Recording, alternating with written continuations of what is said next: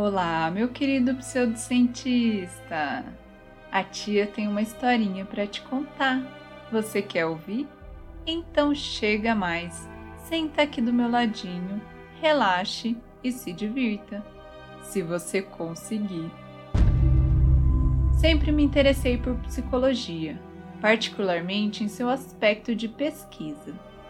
A capacidade da mente humana de tornar uma pessoa consciente do mundo ao seu redor e de suas experiências, fazê-la pensar e sentir, fazê-la realizar ações específicas quando quer ou mesmo quando não quer, sempre me fascinou. Sem nossos pensamentos, emoções e comportamento, nós simplesmente sobrevivemos. Mas nossa mente nos permite crescer, desenvolver e prosperar. Desde os 13 anos, tento constantemente adquirir mais conhecimento sobre psicologia, comprando livros, lendo em bibliotecas, ingressando no clube de psicologia na minha escola e assim por diante. Naturalmente, não foi uma surpresa quando decidi seguir a psicologia como minha carreira. Quando eu estava na universidade, durante o último semestre do meu curso, tentei o meu melhor para ser voluntária em programas de pesquisa para ganhar mais experiência, assim como alguns créditos extras. O Dr. Lauro era um dos meus professores na época e estava trabalhando em alguns programas nos quais os alunos podiam participar. Decidi dar um passo à frente e ser voluntária, e fui rapidamente informada sobre os detalhes. Experimentos estavam sendo realizados para entender se a cromestesia pode ser deliberadamente desenvolvida. Alguns testes inofensivos seriam feitos em nós. As observações seriam registradas e então obteríamos créditos extras, além de entendermos na prática como esses experimentos são feitos. Bem, tudo parecia muito legal, então eu concordei. Para quem não sabe, cromestesia é um tipo de sinestesia. É uma condição em que o som involuntariamente faz com que o indivíduo perceba uma cor. Não é uma doença ou um distúrbio, é simplesmente um traço. O que, para ser sincera, é bem legal. Me pediram para preencher alguns formulários com dados pessoais, como idade, altura, peso, histórico médico e outras coisas relacionadas. Tive que assinar alguns documentos concordando com os testes, que, é claro, eu só assinei depois de ler minuciosamente. Todos os procedimentos mencionados pareciam inofensivos.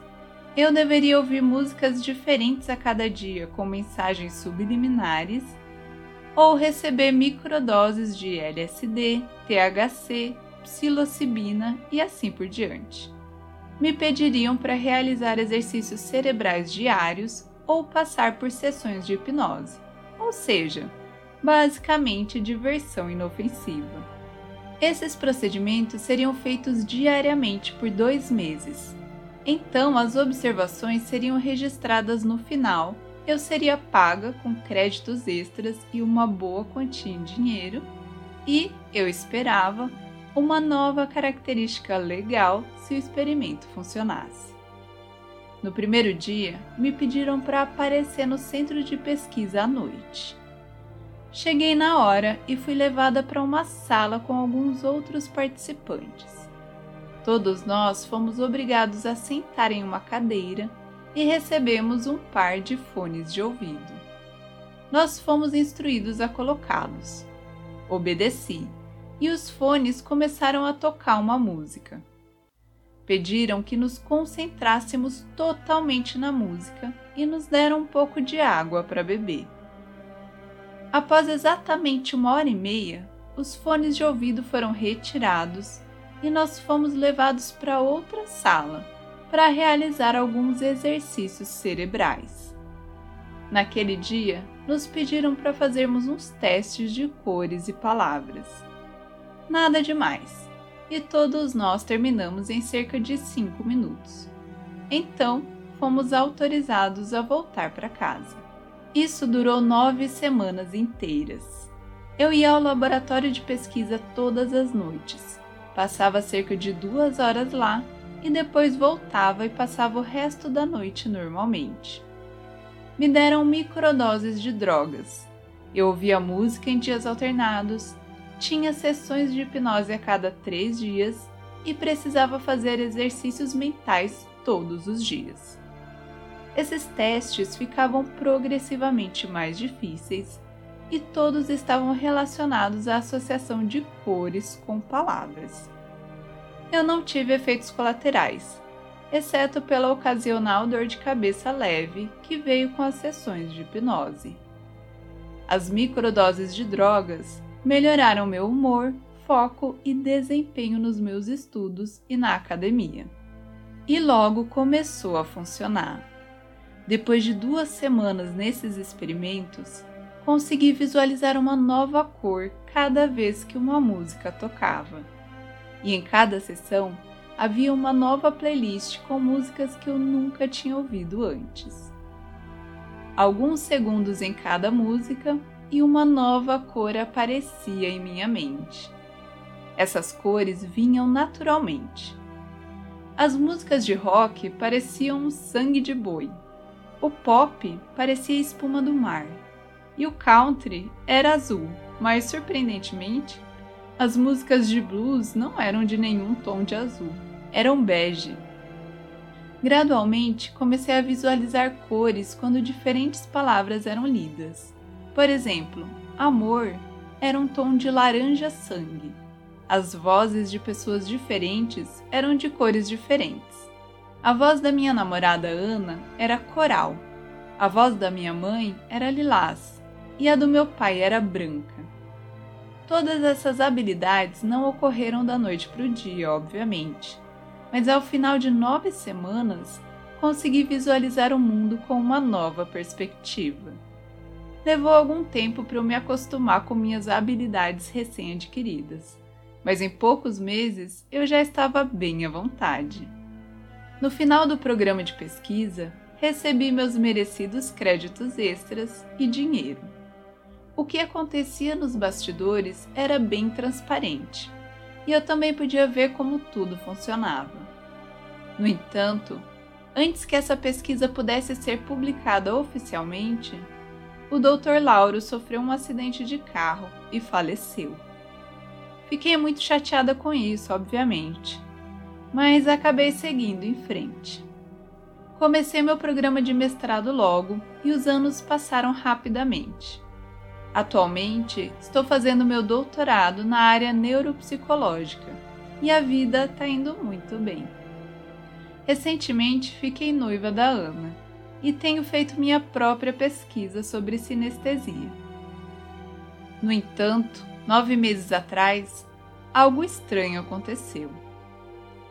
Eu tinha ido visitar meu amigo de infância, Lucas. Normalmente, sempre que ouvia a voz de Lucas, via um cobre brilhante. Mas naquele dia não consegui falar com ele sem me sentir desconfortável, porque eu estava vendo algo diferente. Era uma cor muito difícil de descrever. É como tentar olhar para algo bem atrás de você sem virar a cabeça. Como tentar olhar para algo sem os olhos, com a parte de trás da cabeça. Imagino que seja o que um cego veria, ou o que um morto veria se eles pudessem ver. Não era preto, longe disso. Era algo além do espectro de cores visível aos humanos.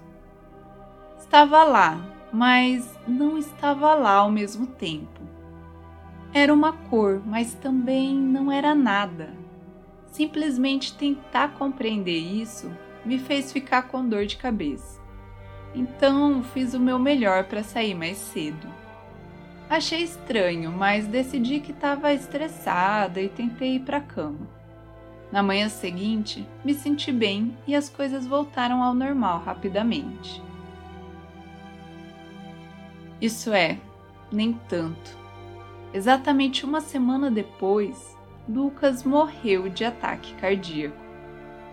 Ele sempre teve um coração fraco Fiquei muito mal Éramos amigos há 20 anos e perdê-lo foi muito doloroso. Após sua morte, fui diagnosticada com depressão. A situação era muito terrível para lidar. Seis meses se passaram. Fui visitar minha tia-avó Lourdes, que morava a algumas cidades de distância. Ela tinha uma idade avançada, de 82 anos.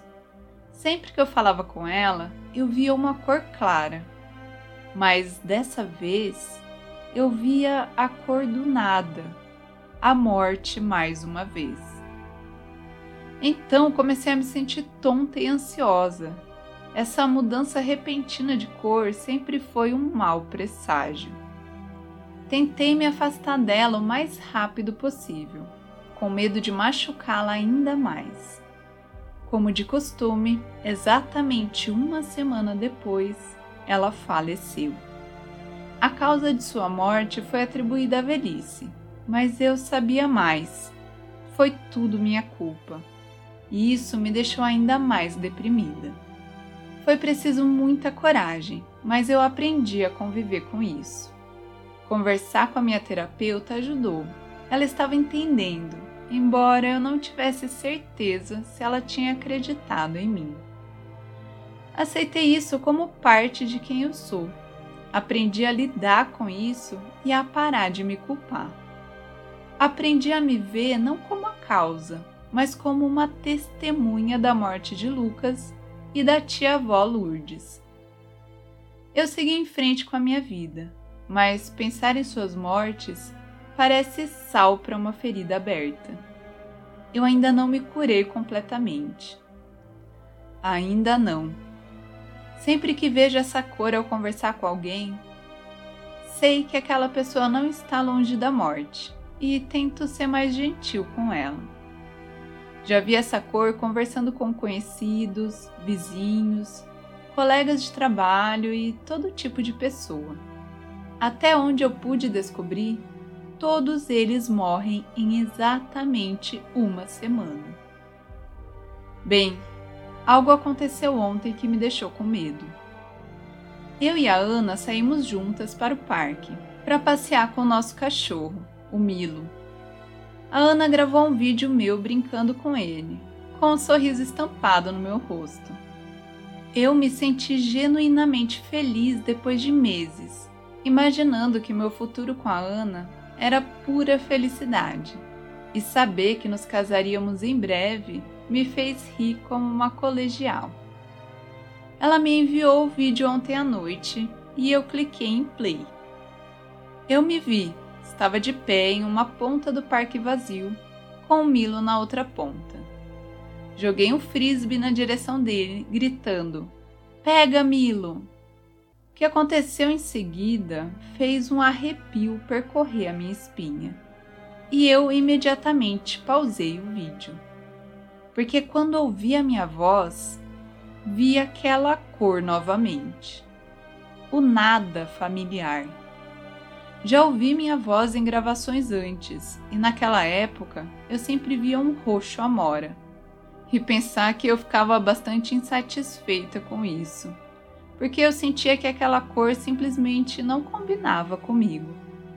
Mas agora eu ficaria feliz com qualquer cor, exceto aquela, a cor da morte. Como eu vou passar os últimos sete dias da minha vida? É isso, meus queridos. Espero que vocês tenham gostado da historinha de hoje. Não esquece de seguir a gente lá no Instagram, arroba podpseudociência, e no Twitter, arroba podpseudociência, para não perder nada. Também vai conhecer a nossa loja Pseudociência Store no pseudociência.com.br. Além disso, é claro que eu não vou pedir para você seguir o podcast aí na plataforma de áudio que você escuta e nem deixar aquelas cinco estrelas marotas para tia. Mas você já sabe que se não fizer isso, talvez ganhe uma habilidade não tão boa assim. Até o próximo Pseudo Terror!